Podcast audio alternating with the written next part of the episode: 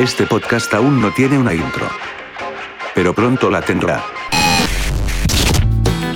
A Jarabe ya lo conocía, pero no había profundizado bien en su música. En la secundaria, una morra me recordó a la flaca y no precisamente porque fuera mulata o una borracha, aunque eso último no sé si ya lo adquirió, sino porque en su Sony Ericsson tenía esa canción. Cabe mencionar que antes no había teléfonos con mucha capacidad, así que la gente solía pegar el celular a una bocina para grabar y no era la mejor calidad que había en el universo, pero se entendía. Yo ingenuamente creí que a esta morra realmente le gustaba el trabajo de Pau Donés, pero la verdad es que ella estaba alejadísima de ese pedo y yo por gustarle terminé comprando un MP3 con casi toda su discografía para ver si podía sacar más plática o algo así. Lo que terminé sacando fue, además de su desprecio, uno de los mejores discos de la carrera de la banda con sonidos brasileños, su rock pop latino que ya era bandera de ellos, flamenco obligado, en fin, muchos sonidos en un material de larga duración. Al disco que me refiero es bonito. Compré la versión especial porque me enteré que incluía un DVD con parte del proceso que realizó la banda para este álbum, además de versiones en italianos de bonito y cosas que un fan le llegan a gustar, ¿no? Lo escuché tantas veces que terminé rayándolo y tuve que volver a comprarlo años después. De hecho, sigo buscando la versión en vinil, pero la verdad es que es muy difícil de conseguir, casi una reliquia. Después del bonito me fui hacia otros discos que era el de la flaca, el que curiosamente estaba cumpliendo 10 años y una exnovia me lo regaló. De hecho ahí lo tengo todavía y lo guardo con mucho cariño. Y después eh, fue un metro cuadrado, después fue un compilado que era el de esenciales, que venían los tres primeros discos que era la flaca Depende y de vuelta y vuelta. Este último lo escuché muchas, muchas veces. De hecho, todos ya los había escuchado porque venían en un MP3, a excepción de un metro cuadrado que era relativamente el más nuevo. Y solamente pude conseguir algunas canciones en internet. Ya después pude adquirir el disco y es un gran, gran disco. Después me tocó presenciar el lanzamiento de Adelantando, el Orquesta Reciclando, el Ahora que hacemos, el Somos y finalmente el Tour Americano, que es un disco que se grabó aquí, en, bueno, no aquí, sino en la Ciudad de México, que está más o menos bueno. Digo más o menos bueno porque en lo personal no me gustó tanto el Somos, no fue como que el álbum más guau para mí de Jarabe de Palo, pero como fan, bueno, pues dices, ah, lo puedo comprar, solo que yo no lo compré. De hecho, me faltan muchos discos de jarabe que todavía no tengo. Por ejemplo, no tengo el de vuelta y vuelta, no tengo el Somos, no tengo el Orquesta Reciclando porque me costó mucho trabajo saber si alguien lo vendía, o sea, sobre todo la versión que yo quería que era la versión del librito. Tampoco tengo el compilado de 50 palos ni el Grandes Éxitos y mucho menos tengo el 50 palos acústico ni el sinfónico. Me faltan muchos discos de la discografía. Algunos pues sí es lo mismo, algunos son más de lo mismo, otros son reversiones y otros que de plano pues sí pasé por desapercibido. Lo que sí llegué a conseguir fue el libro de Paudones, el de 50 palos y sigo soñando, que de hecho aquí lo tengo y lo he leído un par de veces. Hay cosas que me impactan de la vida de Pau, hay otras cosas que digo, bueno, pues también lo entiendo. Por ejemplo, eh, Pau tiene una relación, no sé si es amor y odio o una relación de odio hacia muchos periodistas o sobre todo al gremio periodístico, porque le han preguntado cada mamada y obviamente, pues Pau, por no ser cortés, ha hecho lo mejor para contestar, ¿no? Aunque obviamente es un ser humano y terminó cagándole muchas veces, ¿no? De hecho, hay un apartado en el cual Pau dice las preguntas más pendejas que le preguntaban la gente valga el proceso, que le preguntaba a la gente de prensa.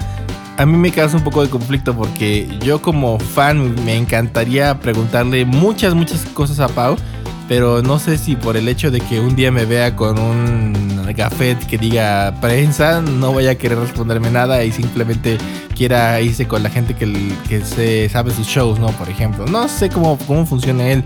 De hecho, una vez platicando con el manager, el tour manager de aquí de, de México, él me dijo que a él no le gustan mucho las entrevistas. Y yo creo que tiene que ver mucho por eso. Porque no está acostumbrado como para responder y la mayoría, y eso sí es muy cierto, preguntan cada pendejada. Generalmente son gente que la envía a la misma editorial o le envía al mismo canal o a la estación de radio para que le pregunten cosas que vienen a veces en el press kit de forma mucho más explicada o mucho más larga. Y es por ello que al dude no le gusta. Y en parte lo entiendo. también, no sé si ustedes lo sepan, Pau estuvo un buen rato fuera de los escenarios, fuera del foco, fuera de todo. Básicamente se ausentó y puso en pausa el proyecto de Jarabe de Palo en tiempo indefinido. Indefinido hasta el día de hoy que estoy grabando el podcast, que es 26 de mayo porque acaba de sacar un nuevo disco. A mí me impresionó mucho porque era algo que realmente ni me esperaba, ni siquiera tenía en mente. Yo dije, bueno, Jarabe se va a tomar unos 3, 5 años, 10 años para poder ver qué hacen de nuevo o qué planes tienen o si quieren hacer otros proyectos, no sé qué sé yo, ¿no? Pero no, resulta que el día de hoy, en mi caso a las 7 de la mañana, nos sorprende con un nuevo material, con nuevas canciones y la verdad es que me gustaron mucho más que el disco anterior que era el de Somos. ¿Y de qué disco hablo? Bueno, me estoy refiriendo al nuevo disco que se llama Tragas o Escupes, que lo liberó de forma digital, que de hecho él decía que lo tenía pensado liberar para septiembre. Y bueno, pues estamos a mayo, ya casi unos días de terminar la cuarentena. Y esto pues vino como perla, sobre todo para mí, que soy un gran fan de, la banda aunque también reconozco que tienen trabajos que no me gustan y hay trabajos grandiosos como el de Bonito que les comenté.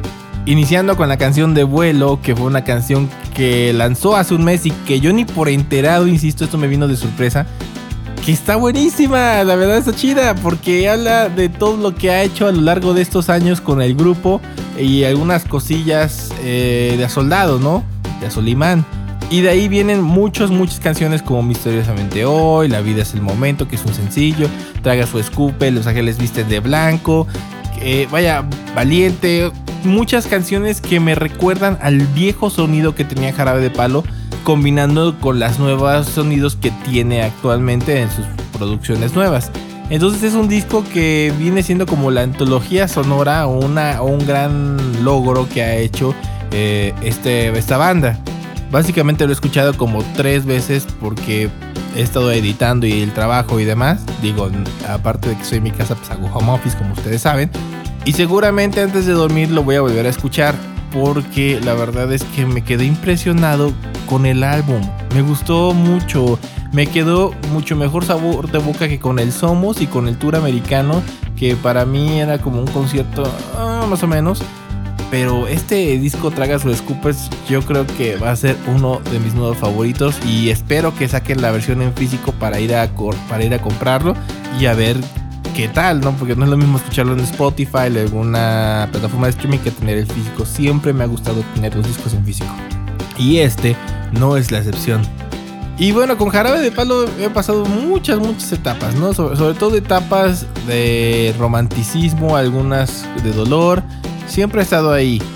Es el grupo pop rock por excelencia que he admirado a lo largo de los años desde la secundaria y ahorita pues ya en mi vida adulta, ya post universitario, ya como ser que se la pasa en la vida laboral, es una de las bandas que todavía sigo escuchando, ya no tanto como antes, ya no con la misma frecuencia, tal vez porque sí me hartó el todo el 50 palos y los compilados y todo lo que tiene que ver con la música reciclada de Jarabe de Palo y yo esperaba algo nuevo y bueno, llegó esto nuevo que me encantó, que la verdad se ve que lo hizo con el corazón, se ve se nota a leguas que fue un disco mucho lo siento mucho más relajado inclusive, bueno, no relajado en el en el en el mood de, de que sea flojo, sino que se nota que se disfrutó más hacer este, este material. Se nota a leguas que ya le urgía estar nuevamente en el estudio para sacar algo que le encantaba a Pau Y yo como fan se lo agradezco muchísimo.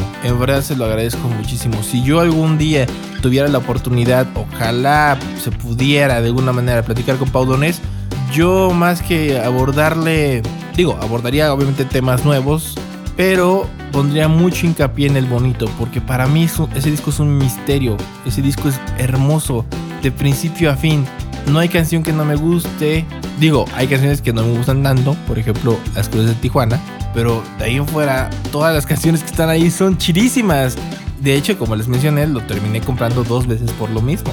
Y ahora estoy esperando el vinil, si es que algún día lo van a hacer, lo van a hacer el release. Sacaron la flaca, pero no es de mis álbumes favoritos y aún así lo compré la versión especial. La versión de vinil no, porque todavía no, ha llegado. pero si sale bonito no dudaría en comprarlo en vinil porque insisto es un disco que me cambió la vida de secundaria y hasta el día de hoy lo sigo escuchando con la misma alegría, con la misma nostalgia y con lo mismo que quieran ustedes agregar a esta oración. Y como es mi disco favorito y no quiero poner nada del Tragas o Escupes porque prefiero que ustedes vayan en este momento a la plataforma de Spotify o de iTunes o de cualquier lugar que tengan su suscripción o su streaming de música y escuchen Tragas o Escupes. Es un gran, gran disco. En verdad extrañaba ese sonido rock pop que lo caracteriza en todo momento, pero agregándole la parte latina que eso es maravilloso para mí. La fusión es hermosa. Siempre ha sido la fusión lo más hermoso que hay en este mundo. Sin la fusión definitivamente no existiría jarabe de palo. Y como ellos lo dicen, pues en lo puro no hay futuro. Así que para despedirme me voy con esto. Esto se llama Mira cómo viene, del bonito como les había dicho. Donde se nota obviamente la influencia de Brasil en este track. Y básicamente en casi todo el disco. Gracias por escucharme y seguimos escuchándonos en un próximo programa, episodio o podcast. Chao.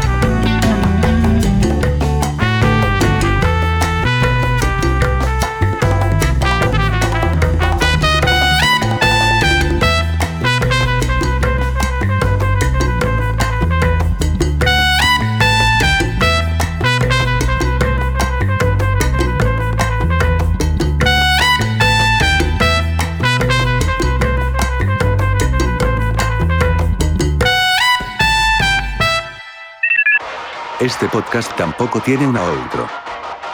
Pero pronto la tendrá.